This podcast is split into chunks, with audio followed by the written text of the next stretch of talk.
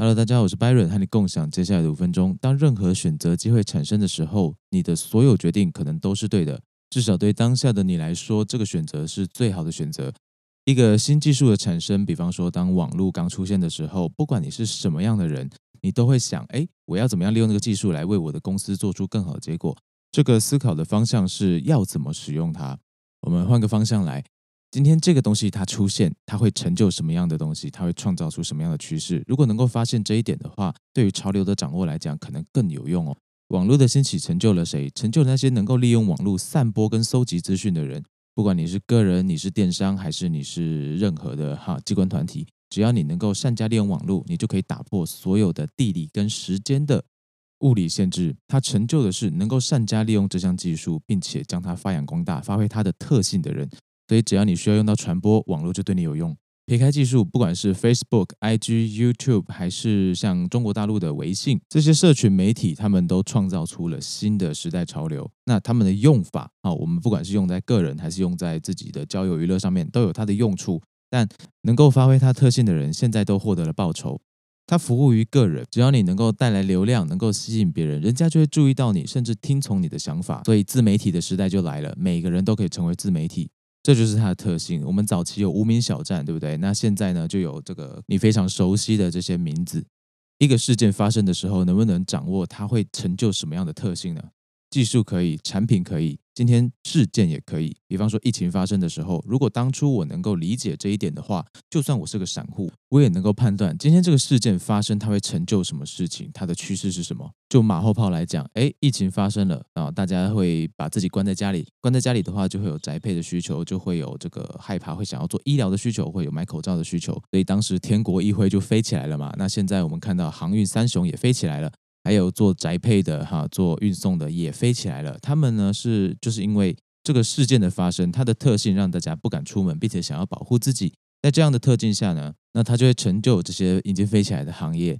当然，我个人呢是完全没有搭到这个趋势，也完全没有意识到哦这些东西会飞起来，不然我早就退休了，对不对？所以今天一个新的刺激产生的时候，除了考虑我能够怎么用它以外，也可以换个角度想。它会成就什么？它的特性是什么？我们可以从它本身的特性，它能够成就的趋势来思考一下，它能够让我们做什么？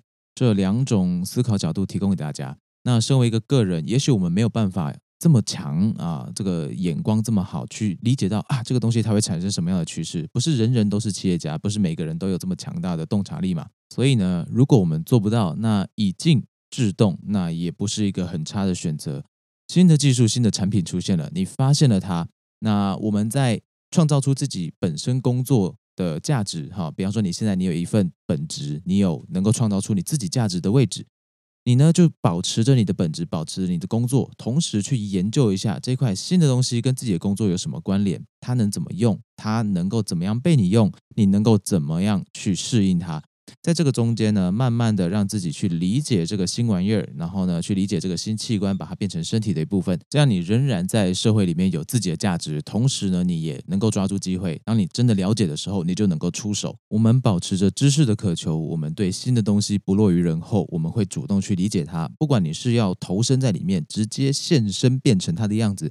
还是你要把自己继续做好，让它变成你能够用的样子，这两个方式都是可以的。重点是你要保持着对于新的事物的开放性，还有不断的思考事物产生它能创造出的效果的本质是什么，减少我们什么都不知道的状态，减少我们的无知。